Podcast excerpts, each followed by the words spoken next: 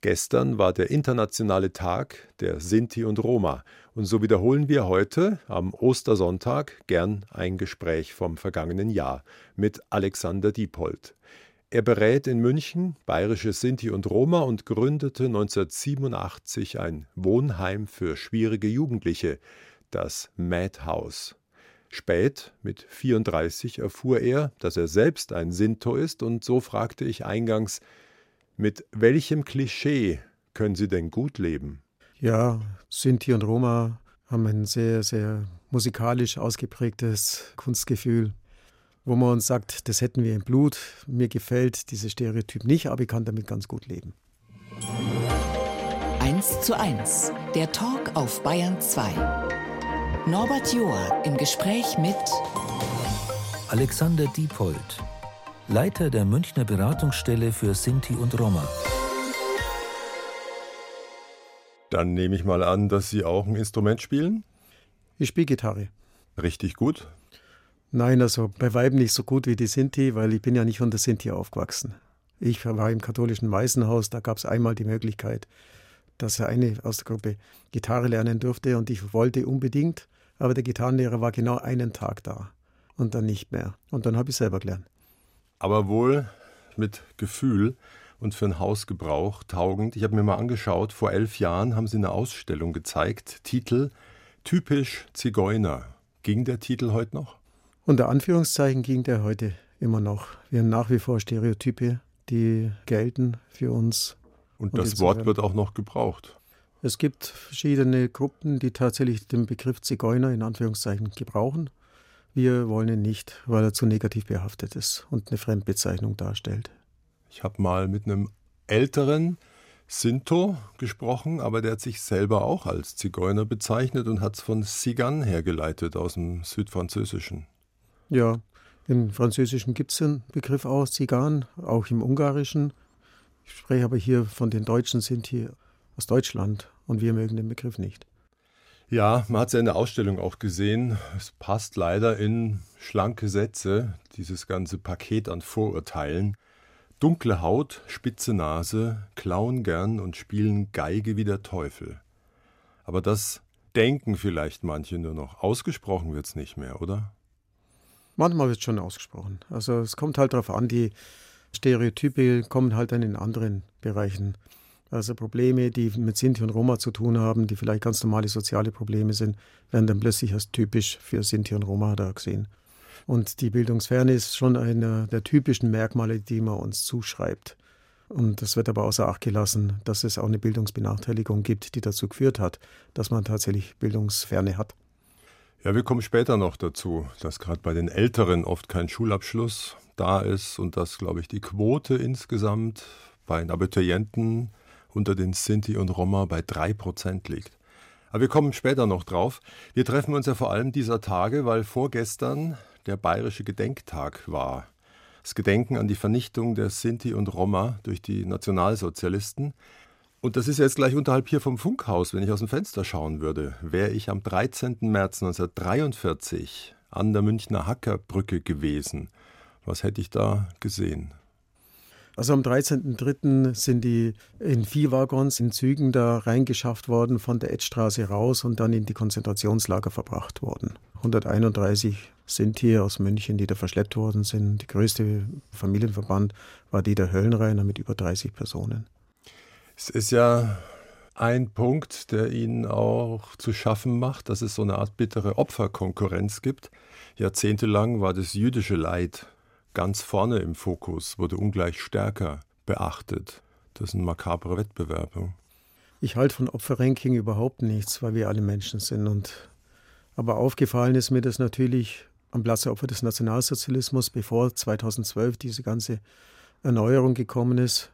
Da waren dann einzelne Tafeln, in denen die Opfergruppen benannt waren, aber nicht die der Sinti und Roma. Und dann hat man den ganzen Platz erneuert Außerhalb dieses Platzes gab es eine Gedenktafel, die damals mit Bürgermeister Christian Ude und dem Hugo Höllenreiner niedergelegt worden ist. Die war außerhalb aber von diesem Platz. Und seit 2018 gibt es den Gedenktag und seitdem wird eben auch der Sinti und Roma gedacht. Aber 70 Jahre später, es hat ja. ganz schön gedauert. Im Polizeihauptquartier in der Edstraße, da war ja im sogenannten Dritten Reich die Zigeunerbehörde. Und was ich nicht wusste, bis 1970 gab es noch die polizeiliche Sondererfassung der Landfahrer. Was wird denn jetzt aus Ihrem Wunsch nach einem Denkmal in der Nähe des Polizeipräsidiums? Wir sind ja mittendrin. Es gibt bereits eine Jury. Es soll ein Denkmal entstehen, das zentral liegt. Der Platz ist noch nicht ganz klar. Am liebsten wäre es uns natürlich gewesen, direkt da, wo die Landerfahrerzentrale war. Dann wäre es ein sehr starkes Symbol gewesen. Das ist aber Regierungsbezirk. Und die Stadt München kann nur auf ihrem eigenen Grund was errichten. Es gibt mehrere Standorte, die direkt in der Nähe liegen, an der Edstraße entlang, rein zum Marienplatz. Heute Nachmittag findet eine, wieder eine Jury-Sitzung statt und wir hoffen, dass dann da schon erste Entwürfe gibt, die die Künstler mit eingebracht haben. Wir haben aber eben auch aus der eigenen Minderheit Künstler mit dabei, die das Gedenken natürlich kennen. Und uns ist sehr wichtig, dass dieses Denkmal über 1945 hinausgeht. Es gab ja auch nach 1945 noch eine lange Zeit der Diskriminierung, bis heute eigentlich. Und für uns ist aber auch wichtig, den anderen Bereich mit einzunehmen. Es gibt auch einen kulturellen Reichtum beispielsweise und wir wollen einfach auf die Gegenwart aufmerksam machen. Es wäre vor allem schön, wenn noch die letzten Überlebenden das mitbekommen könnten, dass dem gedacht wird, dass es sichtbar ist. Mir war auch nicht klar in der Vorbereitung, wie lang dieser Kampf ging um Aufmerksamkeit, um Anerkennung. Im April 1980 gab es einen Hungerstreik von zwölf Sinti und Roma. Da waren ja anscheinend auch Überlebende aus dem KZ dabei. Und im KZ Dachau lief das ab, tagelang. Und später hat Kanzler Schmidt dann zugestanden, das war ein Verbrechen, das war Völkermord. Also sie haben Jahrzehnte länger gebraucht als andere Opfergruppen. Woran mag das liegen? Ja, 37 Jahre länger als die jüdische Opfergruppe beispielsweise. Das lag daran, dass wir kriminalisiert worden sind, dass man Akten hatte, die weitergeführt worden sind. Da hat ja ausgereicht, das bloße Dasein, dass einer auf der Straße angetroffen worden ist, war im Prinzip schon ein Verbrechen. Dann waren wir schon abgestempelt. Auch dieser Begriff Landfahrerzentrale. Ja, das ist halt die neue Bezeichnung gewesen für Zigeunerzentrale. Ja. Also man hat einfach einen neuen Begriff gesucht und damit zum Schreiben, dass das Wort Zigeuner halt nicht benutzt wird. Zigeuner, wissen Sie, das hat ja eine Tradition, vor allem in der Justiz. Also es ging vor allem darum, immer diese Unstetigkeit oder fehlenden Wohnort da zu präsentieren. Deswegen war es die erste Übersetzung ziehender Gauner. Und dann ging es durch mit mobile ethnische Minderheit, mit ständig wechselnder Wohnort zum Südländer Typ 2. Das bezeichnet den Typen, der der Südländer Typ 1 ist der, der sesshaft ist, der 2, der ist nicht sesshaft und bis zu heute noch den Begriff Rotationseuropäer. Also geht, den geht, gibt's. Den Begriff gibt's und wir sind immer als wenn wir nicht sesshaft wären. Aber es sind 99 Prozent unserer Leute sind sesshaft und wir verstehen nicht, warum das noch immer so kursiert. Bayern 2, 1 zu 1 der Talk und mir gegenüber heute Alexander Diephold. Er berät fast 400 bayerische Sinti- und Roma-Familien in allen Lebenslagen. Worum geht es am häufigsten? Existenzielle Grundsicherung. Wir haben über 63 Prozent in der Beratung, die also prekär leben. Prekär heißt also entweder in Obdachlosen oder in irgendwelchen Übergangsheimen, Pensionen und so weiter. Oder deren finanzielle Existenz nicht gesichert ist. Das ist der Einstieg. Zwei Drittel. Zwei Drittel. Ich habe mir auch angekreuzt diesen traurigen Rekord bei Job- und Wohnungssuche. Bis zu 120 Ablehnungen. Bis zu 300 Ablehnungen mittlerweile. Gibt natürlich auch die Henne- und Ei-Sache, weil wir haben es ja vorhin mal gestreift. Also viele Ältere, Sinti und Roma, haben keinen Schulabschluss, noch mhm. immer. Und die jüngste Statistik habe ich gesehen, ein Fünftel hat Berufsausbildung und eben diese 3% Abitur. Auf dem Arbeitsmarkt ist es schwer. Auf welche Studie beziehen Sie sich gerade? Weil es gibt eine ganz neue Studie von Romnocare 2021. Es hat sich was verändert, ja, weil die Abiturienten sind tatsächlich gestiegen bis auf 17 Prozent mhm. von der Bildungssituation. Wir haben festgestellt, dass dort, wo Eltern zwar vielleicht nicht die Bildung hatten, weil sie den Zugang nicht bekommen hatten, aber dahinter waren, dass ihre Kinder Schule machen und Ausbildung machen können, dass dann die Erfolgsquote bei 50 Prozent war. Und dort, wo Einrichtungen mit eingebunden waren, Organisationen, die das mit unterstützt haben, war die Erfolgsquote bei 80 Prozent. für Schulabschlüsse. Und das ist die neueste Studie von 2021. Und die besagt eigentlich sehr klar, dass es wichtig ist, Organisationen mit einzubeziehen, mhm. die auch den Kontakt zu den Sinti und Roma herstellen, dass die wissen, ihre Kinder sind da dort sicher und werden nicht diskriminiert. Ja, dann sind wir bei dem Hauptfeld, das Sie beschäftigt, dieser geduldete Rassismus, wie Sie es nennen, dass da kaum eingeschritten wird und auf der anderen Seite kaum gemeldet wird. Sie vermuten so ein fernes Echo aus der Nazizeit, dass man nicht zu Behörden geht oder zur Polizei und sich beschwert. Und ich denke mal, die Statistik dürfte noch gültig sein. Jeder Zwölfte Sinti und Roma meldet Beschimpfung, Bedrohung, Angriffe. Aber ist das noch so ein Thema 2022? Ja, ist ein Thema. Haben Sie die Forschungsstudie mitbekommen, die jetzt gerade gemacht worden ist, zum Thema Hasskriminalität? Wir waren an dieser Forschungsstudie mit beteiligt. Das heißt, also Madhouse hatte sich mit 36 Familien daran beteiligt, an dieser Studie. Das ist Ihr Verein. Ja. Und diese Forschungsstudie hat dann ergeben, dass die am stärksten diskriminierte Schicht oder Gruppe die der Sinti und Roma ist. Und gleichzeitig die am wenigsten Anzeigen machen. Danach gleich gefolgt von den Schwarzen und dann geht es weiter. Und das hat natürlich hier die Stelle für Rechtsextremismus hellhörig gemacht und, wir sind dann dazu eingeladen worden, was da passiert ist. Und ich habe dann auch mit den Polizeipräsidenten, ich habe natürlich schon gesagt, wissen Sie, wenn bei uns an Türen mit Edding hingeschrieben wird, ein Hakenkreuz und drunter, ihr seid vergessen worden zu vergasen. Und die Polizei sagt uns, da braucht er gar keine Anzeige machen, es wird sowieso eingestellt. Warum sollten wir dann noch weiter zur Polizei gehen? Da ist eine ganz schöne Bitterkeit jetzt dahinter. Ja, das muss ich so deutlich sagen. Also, weil wir sind ja bereit, in Dialog zu gehen. Und ich hatte aber schon das Gefühl, dass der Polizeipräsident das sehr klar aufgenommen hat, gesagt, das darf nicht passieren. Das ist ein Fehlschuss, der in der Polizei läuft. Das darf so nicht passieren. Weil wir es gibt ja auch die großen Transparente immer wieder. München ist bunt. Ja, das ist richtig. Richtig bunt. Und wir sind alle divers. Wir müssen darauf aufmerksam machen. Wir müssen Ebenen finden der Zusammenarbeit, der lockeren Zusammenarbeit. Und was ist mit diesem ja, positiven, aber vielleicht auch leicht vergifteten Rassismus? Sinti und Roma sind freiheitsliebend, naturverbunden, hochmusikalisch. Das ist das romantische Diskriminierungsbild, das ist eine positive Diskriminierung, von der ich genauso wenig halt. Ja. Wenn man mit Wagen oder mit Kutschen damals im Wald war, bei minus 20 Grad, ist es nicht alles romantisch.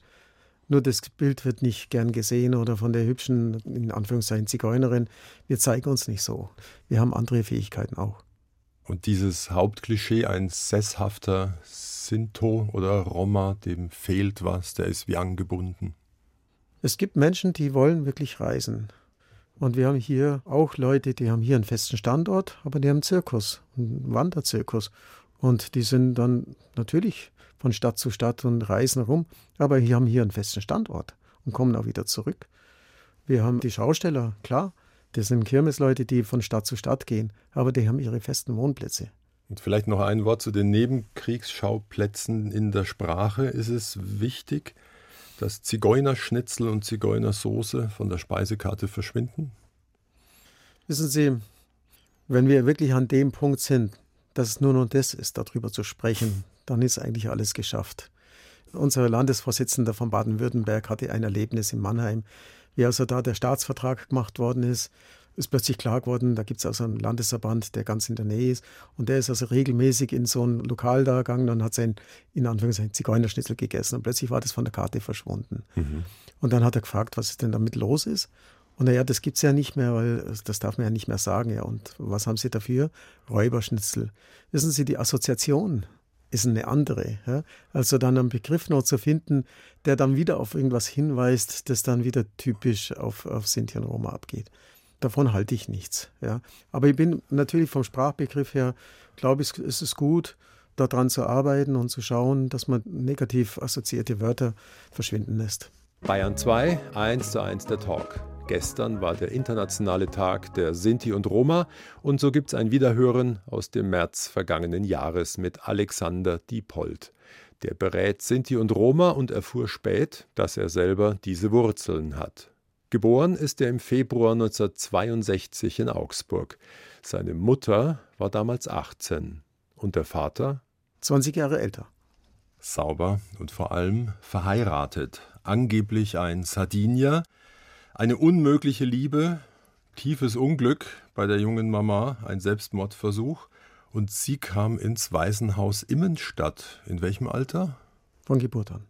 Die ersten Tage gleich. Sofort, ja.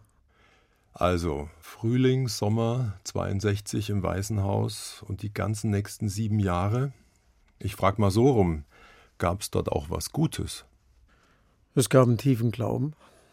Ich war ja mit meinem Bruder in dem in Immenstadt, der ist älter als ich, fast drei Jahre älter als ich. Und wie der weg war, es sind eigentlich andere Dinge losgegangen. Es war zuerst das Säuglingsheim und dann war es das Kinderheim. Und ich war da bis siebeneinhalb Jahre. Und ich konnte mich zumindest nicht erinnern, meine Mutter vorher jemals gesehen zu haben. Ähm, bin da mit siebeneinhalb faktisch rausgekommen. Und meine Mutter war da mit einem neuen Lebensgefährten zusammen. Der war Polizeibeamter. Und so bin ich da abgeholt worden. Ich kann mich nur erinnern, von drei Frauen abgeholt worden, von denen ich nicht wusste, wer meine Mutter ist.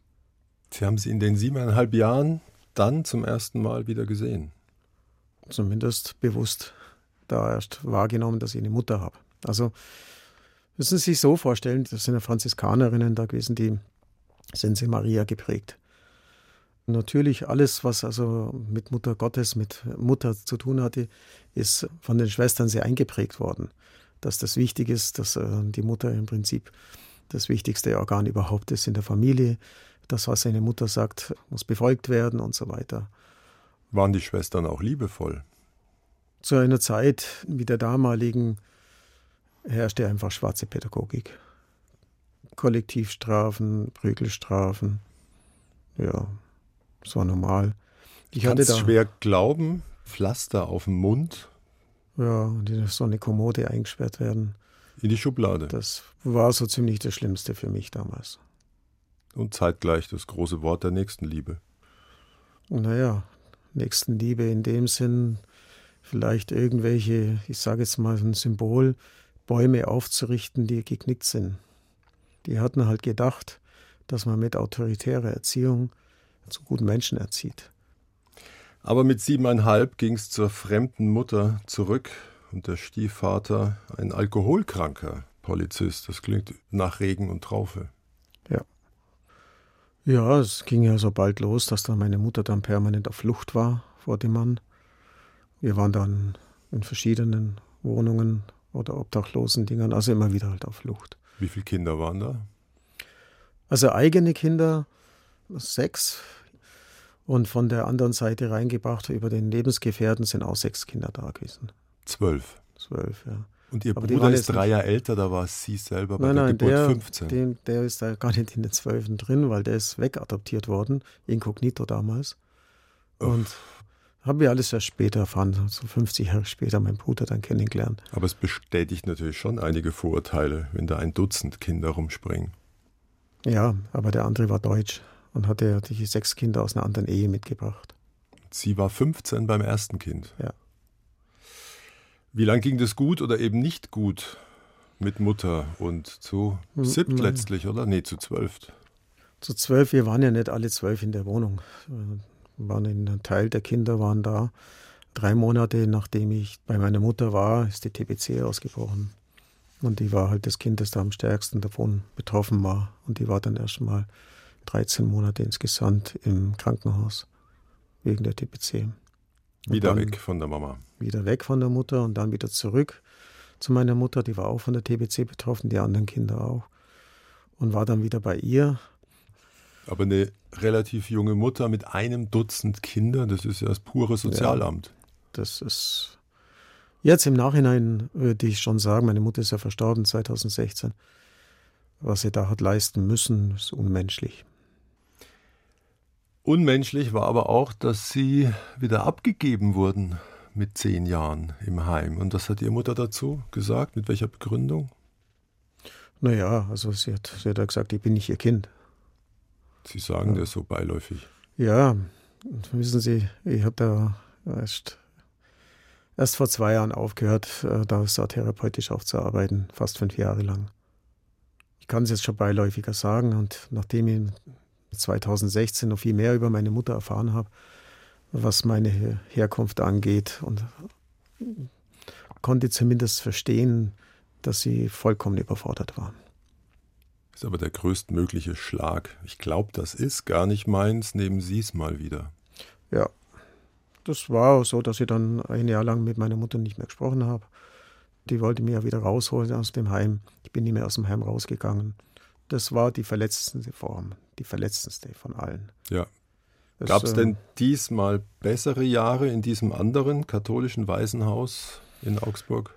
Ja, das katholische Waisenhaus, da war ich bei einer Schwester Ingfried. Eine sehr aufrechtgehende, herzliche Frau.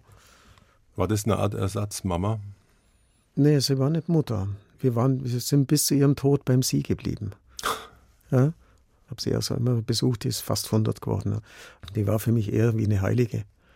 Eine Frau, die aufrecht geht, eine Frau, die nachts um eins sich äh, hingesetzt gehabt hat und für die Kinder da, wir waren in der Gruppe nur 28 Kinder.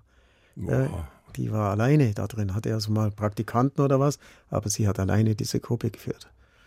Reine Jungengruppe. Und, und ich war einer, der aus, äh, aus Erlebnissen heraus von Immenstadt her immer nachts um zwei Uhr aufgestanden. Bis heute ist das so, dass ich nachts um zwei Uhr wach bin. Ängste kommen hoch, oder? Das hat mit Missbrauchssituationen zu tun und so weiter. Also das ist ziemlich heftig. Und da habe ich eben gesehen, dass diese Schwester da ist. Hm. Und dafür die Kinder und um fünf Uhr ist sie aufgestanden, um in die Morgenandacht zu gehen. Und ich hatte ja auch die Ministrantentätigkeit und, und war immer fasziniert, wie die aus dieser halben Stunde ihre ganze Kraft bezieht das hat mir Kraft gegeben. Ich gesagt, wollte immer so sein. Also gesagt, die muss, die muss irgendwie Gott geschickt haben. Also das muss eine heilige Frau sein. Ja. Aber die Worte Zigeuner, Sinti, Roma fielen all die Jahre nicht. Doch, es gab einmal die Situation, aber da habe ich nichts drauf gegeben. Und zwar, wie ich studiert habe. Ich habe erst 82 studiert musste dann den Vater aufsuchen, der damals die Vaterschaft nicht bestritten hat. Also meine Mutter war mit 16 Jahren verheiratet mit einem Michael Körner. Dass das ihre Mutter Sintetza war, war auch nicht klar. Hätte klar werden können, wie, wie wir da ein halbes Jahr im Fischerholz waren. Das ist in Augsburg ein, ein Lager gewesen, wo überwiegend Schausteller, Sinti und Roma, Komödianten und so weiter waren. Aber sie hat es nicht geäußert. Sie haben als Kind nicht gefragt. Es wird auch nicht an Sie herangetragen. Ich habe nie so eine Frage gestellt. Wie gesagt, der einzige, wo es dann zum ersten Mal überhaupt klar worden war, war eben der Michael Körner, wo ich faktisch den aufgesucht habe wegen der Studentenbeihilfe. Und der hat mich dann angeschaut und dann hat er mich angefahren und gesagt, du bist nicht mein Kind, du bist einer von den Zigeiner. So. Das war das erste Mal. Ja, und man dachte, naja, gut, okay, das sehe ich jetzt auch. Der ist blond, blaue Augen, mit 80 groß, also das bin nicht ich. Ja, so. Also meine Mutter war mit dem noch zusammen vom ersten Kind, war mit dem verheiratet und hatte dann mit einem Sinto ein, Jetzt hab ich's. Ja, ein Verhältnis. Der als leiblicher galt, der hat irgendwann gesagt, nee. Eine Stunde, zwei Menschen im Gespräch auf Bayern 2. Norbert Joa trifft Alexander Diepold. Hat erst spät von seiner Herkunft erfahren. Und ich muss meine eigene innere Konfusion nochmal sortieren von vorhin. Während die Musik lief, haben wir es ganz und gar aufgeklärt. Also ihre Mutter hat mit 15 ihren Bruder bekommen. Das war ihr erstes Kind. Genau, und die Mama hat damals darauf bestanden, dass sie mit 16 heiratet, diesen Deutschen. Ja, also meine Großmutter. Okay. Aber das zweite Kind, da war dann kurz ein Fragezeichen. Aber Sie haben es für eine Weile verräumt. Sie waren in diesem Waisenhaus in Augsburg. Wir reisen ja heute durch Ihr Leben. Und Sie waren Heimkind, das dann Heimkarriere gemacht hat. Also Sie wurden zum jüngsten Leiter einer Fünferwohngruppe für schwierige Fälle. Mhm. Da waren Sie 18 Jahre alt. Mhm. Das klingt aber trotzdem auf jeden Fall nach Überforderung. Nee, überhaupt nicht. Ich war ja in verschiedenen Einrichtungen. Mhm. Und ich habe dann 1980 angeboten, ich weiß eigentlich ziemlich genau, was Kinder brauchen, was ich mir gewünscht hätte und nie bekommen hatte. Und habe dann angeboten, mit den Kindern zusammen zu wohnen. Wie viele Jünger waren die? Teilweise eineinhalb Jahre noch jünger als ich. Puh. Und die Regierung von Schwaben hat damals gesagt, naja, gut, das ist so ein bisschen ähnlich wie die Ex-User, die also hier in, in Drogeneinrichtungen damit mit eingesetzt werden und aus ihrer Warte her gut reden können. Und habe dann gesagt, gib mir fünf von den Jugendlichen, mit denen du überhaupt nicht klarkommst oder mit denen andere nicht klarkommen. Ich lebe mit denen. Mhm. Und dann hatten wir so ein ganz kleines Haus da in Eichach. Und diese Gruppe ist erfolgreich gelaufen, alle fünf zum Erfolg. Also einer zum Abitur, der andere hat eine Ausbildung als Metzger gemacht. Und zwei davon hatten eine Einzelhandels- und Kaufmannsprüfung, andere Maurerprüfung und dann Toll, wenn es solche Erfolgsgeschichten diese, gibt, vor allem wenn man weiß, wo die herkommen. Dieser Erfolg hat dazu geführt, von der Regierung von Schwaben mich als Fachkraft für Heimerziehung anzuerkennen ohne Ausbildung. Aussprecheanerkennung. Zehn Jahre lang haben Sie das gemacht, mit großem Erfolg, mit großem Energieeinsatz. Wenn man die Bezeichnung liest, schwerst auffällige, mhm. da ahnt man, wie manche Tage und Wochen vergehen. Und doch ähm, wankte Ihr Credo nie. Jedes Kind hat etwas Gutes in sich. Mhm. Ja, das ist in mir ganz stark drin. Es gibt kein Kind, das nicht einen guten Kern hat. Das Auch wenn es Tage gab, die zum Grausen waren? Auch wenn es diese Tage gab. Ich meine, ich hatte natürlich auch furchtbare Erlebnisse. Ja. Kinder, die hochsuizidal waren und dann eben auch zum Selbstmord Vollendung gekommen sind, hatte ich auch erlebt. 16 Selbstmorde, vollendete Selbstmorde, die ich miterlebt habe. Es gibt auch das andere. Es ist keine Garantie, wenn man selbst aus dem Bereich kommt, dass es jeder schafft. Aber dass in jedem was Gutes wohnt, das ist ihr. Bin ich überzeugt. Schließlich war ihre eigene Frau schwanger und sie zogen weg und haben noch zwei schwierige Kinder damals mitgenommen in diese neu entstehende Familie. Mhm. War es Ihnen nie zu viel? Nein, war mir nie zu viel. Schlanke Antwort. Sie gründen schließlich mit 25 ein eigenes heilpädagogisch-therapeutisches Wohnheim. Damals 1987. Wie kamen Sie denn auf den Namen Madhouse? Also der Begriff ist nicht von mir, sondern ist von den Jugendlichen geschaffen. Wir hatten in Eichach ein Haus, das war nach dem Vermieter benannt, der hieß Metz. Das war das Metzhaus. Das Metzhaus war sehr bekannt in Eichach. Und dann hat einer eben gesagt, eigentlich ist es doch total verrückt, dass wir da draußen überall aufgefallen sind. Jetzt, seitdem wir hier miteinander leben, äh, schaffen wir äh, plötzlich Dinge, die, die uns überhaupt niemand zugetraut hat.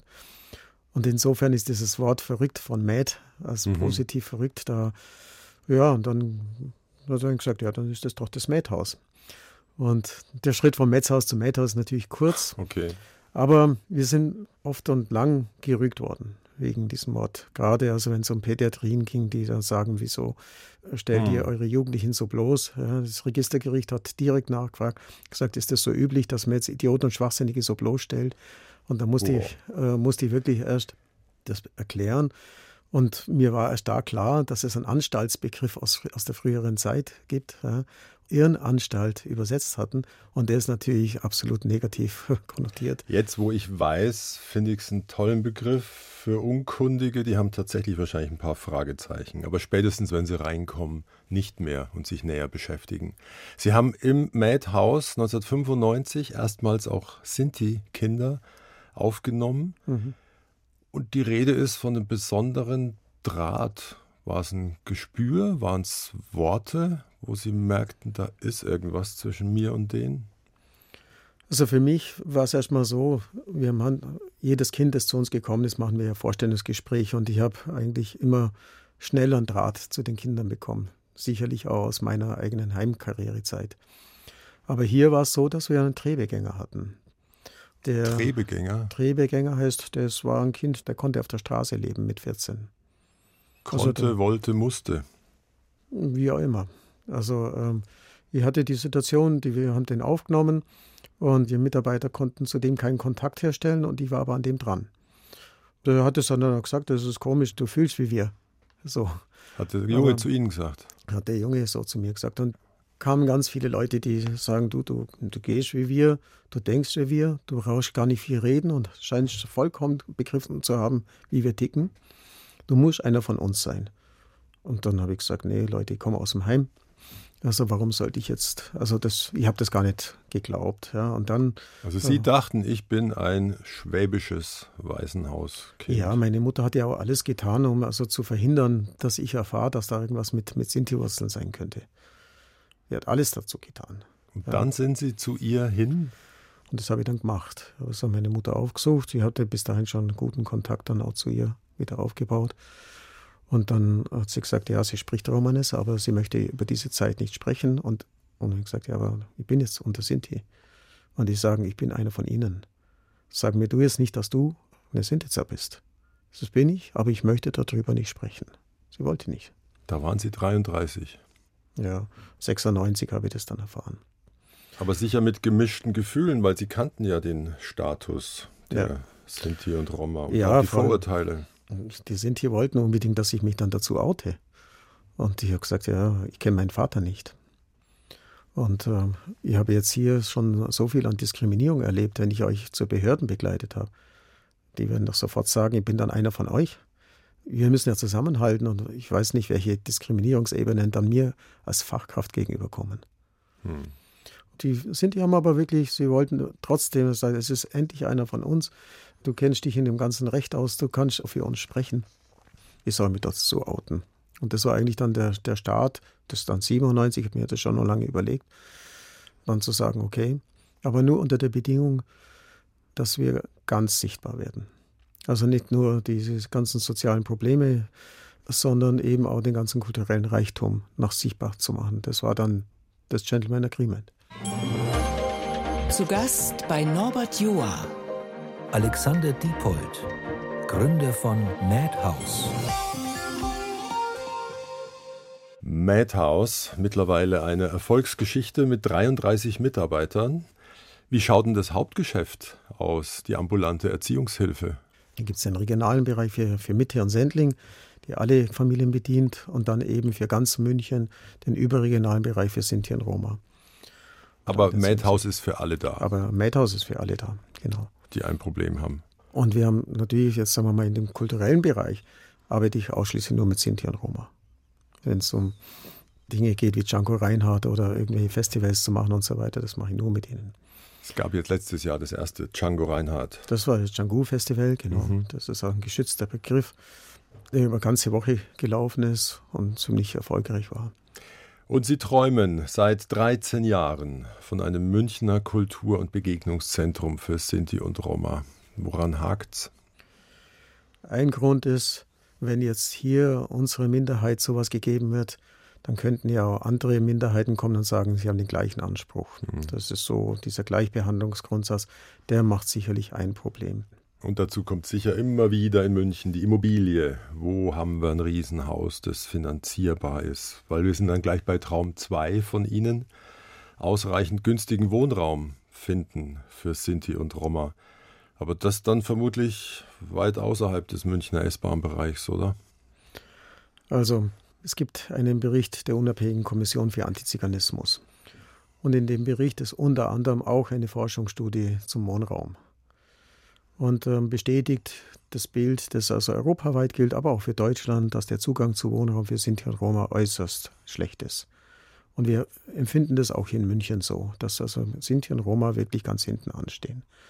Und ich hatte im Innenministerium den Vorschlag gemacht, eine Quotenregelung zu finden. Das ist ein Traum, zu sagen, jede Kommune, in der Sinti und Roma leben, muss ein gewisses Budget an Wohnungen zur Verfügung stellen, das dann belegt werden kann. Das wäre mein Wunsch. Dann wäre auch klar, dass hier Härtefälle, die wir als Härtefälle bezeichnen, nicht einfach so, so runtergetan werden.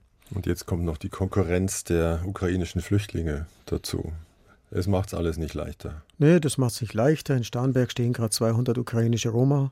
Ja, wir sind schon angefragt werden und werden sicherlich mit der Regierung von Oberbayern dann ein Gespräch führen. In der Neuerberger Straße stehen zwei ukrainische Roma-Familien mit 28 Personen. Und äh, wir sind natürlich Interessensvertreter für Sinti und Roma. Und insofern ist uns daran gelegen, dass diese Menschen auch gut unterkommen können. Es gibt zwei ukrainische Schulen in München. Auch bulgarische Klassen gibt es hier oder Schulen. Und man könnte vielleicht da viel mehr zusammenarbeiten. Und, und das sich hineindenken in den anderen Kulturkreis. Ich fand es interessant von Ihnen mal ein Oberstufenprojekt an dem Moosacher Gymnasium. Thementag Sinti und Roma. Stellt euch vor, ihr seid ein Sinti- oder Roma-Clan aus Russland oder Rumänien. Ihr wandert nach Westeuropa aus. Was sind eure Herausforderungen? Welche Aufgaben übernimmt wer und wie würdet ihr heißen? Das ist ein ganz schöner Denksport. Ja, Gymnasien kommen auf uns zu. wie Glenze-Gymnasium ist auch auf uns zugegangen. Das sind meistens Gymnasien, die, sagen wir mal, sehr rassismuskritisch sind und die also sich auch Schule darstellen wollen, in der Rassismus keinen Platz hat. Wenn Sie einen Freund haben und er sagt, ich bin stolz, Sinter zu sein oder eine Sintetzer, dann super. Ja. Aber wir haben immer noch sehr stark viele, die sich nicht outen, die einfach Angst haben vor Repressionen. Und im Gymnasium, nicht nur im Gymnasium, wir waren auch Fachoberschule, wir hatten also verschiedene Schulen, um eigentlich diesen Dialog zu fördern und die Ebenen so weit wie möglich runterzuholen von der Diskriminierung. Aber ich denke mal, in Ihren 60 Jahren auf Erden hat sich schon einiges zum Besseren gewendet. Und Sie haben vorhin gestreift, ich gucke gerade auf die Uhr, unsere Zeit läuft davon. Ihre Mutter ist vor sechs Jahren gestorben. Nach allem, was ich jetzt weiß und gehört habe, ist da ein versöhnlicher Abschied möglich? Wissen Sie, Versöhnung war eins der grundlegenden christlichen Güter, die ich gelernt habe. Ich habe meiner Mutter lange nicht verziehen. Weil dieses Abstellen da in der Einrichtung, das war für mich wirklich das größte Sakrileg. Trotzdem, ähm, es gibt ja noch weitere Geschwister, weitere Kinder, die da sind und die für mich wichtig waren und die ähm, eins der Kinder hatte Selbstmord gemacht und da ist ja ein Kind faktisch zurückgeblieben, das wir adoptiert haben. Das war faktisch äh, die Claudia, die im gleichen Jahr zu uns gekommen ist, wie mein erster Sohn geboren worden ist. Die Tochter von meiner Mutter hat ein Kind. Mhm. Also ich bin der Onkel eigentlich. Und wir haben dieses Kind adoptiert. Er hatte selbst zwei Kinder schon, ist schon verheiratet und so weiter, hat er unseren Namen angenommen. Und Sie haben vier leibliche? Drei leibliche Kinder und ein Adoptivkind. Drei Söhne und die Claudia als Adoptivkind. Aber sie ist meine Tochter, also ich sehe sie so. Ich kenne sie ja faktisch von Anfang an. Und das Ende, wie endete es mit Ihnen beiden? Und äh, die Claudia hatte einen ganz starken Kontakt zu meiner Mutter hin. Und 2016 bin ich nochmal auf sie zugegangen, nachdem ihre Schwester verstorben ist, also meine Tante. Und habe sie da nochmal gefragt, ich weiß so gut wie nichts über unsere Familien. Sag mir endlich bitte den Namen von meinem Vater, ich möchte den suchen. Und sie hat das also alles zurückgehalten. Sie wollte das nicht. Sie wollte nicht, dass ich in die Familie reingehe. Und das Einzige, was mir sagen konnte, ist halt, dass er Lehmann heißt, mhm. dass er 20 Jahre älter ist als sie dass er da im Fischerholz war, das KZ-Zeichen, also die Tätowierung drauf hatte. Wir haben ihn Blumli genannt als Sinti-Name. Etwas 75, 76 Jahre alt geworden. Und er ist am 2. August 1923 geboren, also ziemlich genau 20 Jahre älter. Und gesagt, wir können nur den Gentest machen, wollte die Familie nicht mehr, ich dann auch nicht mehr, weil alles übereingestimmt hat, was meine Mutter 2016 mitgeteilt hat. Das heißt, ich bin jetzt seit, seit Oktober mit deutlichem Familienzuwachs. Unglaublich äh, stark. Also wir sind im täglichen Kontakt, permanent zusammen. Und äh, für mich eine Lösung, weil ich habe über 40 Jahre meinen Vater gesucht. Und spät in Stille gefunden. Ja, wir waren am Grab dort und es gibt so viele Ähnlichkeiten, die wir haben. Haben Sie sich da in Zwiesprache ein bisschen unterhalten? Natürlich. Ich hoffe für Ihre Kinder, dass die eine ganz andere Zeit erleben, ohne Vorurteile. Sind Sie da guter Dinge? Ja, also mein Sohn wird ja mal das Ganze übernehmen, mein ältester Sohn. Hat die Fachausbildung dazu gemacht, macht jetzt gerade noch das Sozialpädagogenstudium gerade dazu und dann der jüngste Sohn ist im Verwaltungsbereich, meine Tochter ist Erzieherin, meine Frau ist Erzieherin. Also wir sind sowieso aus diesem pädagogisch-akademischen Bereich. Alle. Die Äpfel und der Stamm. Ich bedanke mich vielmals für Ihre Offenheit und für Ihre Zeit. Gern geschehen. So gingen wir vor gut einem Jahr auseinander. Mittlerweile sei klar, so Alexander Diepold, dass ein Sinti- und Roma-Denkmal nah am Münchner Polizeipräsidium stehen wird was ihn sehr freut. Und er ist auch guter Dinge, dass eines nicht fernen Tages sein Sohn sein Lebensprojekt übernimmt, das Madhouse. Morgen begegnen Sie an dieser Stelle einem sehr bekannten Geburtstagskind. Das Kind in ihm ist sicher noch lebendig, auch wenn Heiner Lauterbach morgen 70 wird.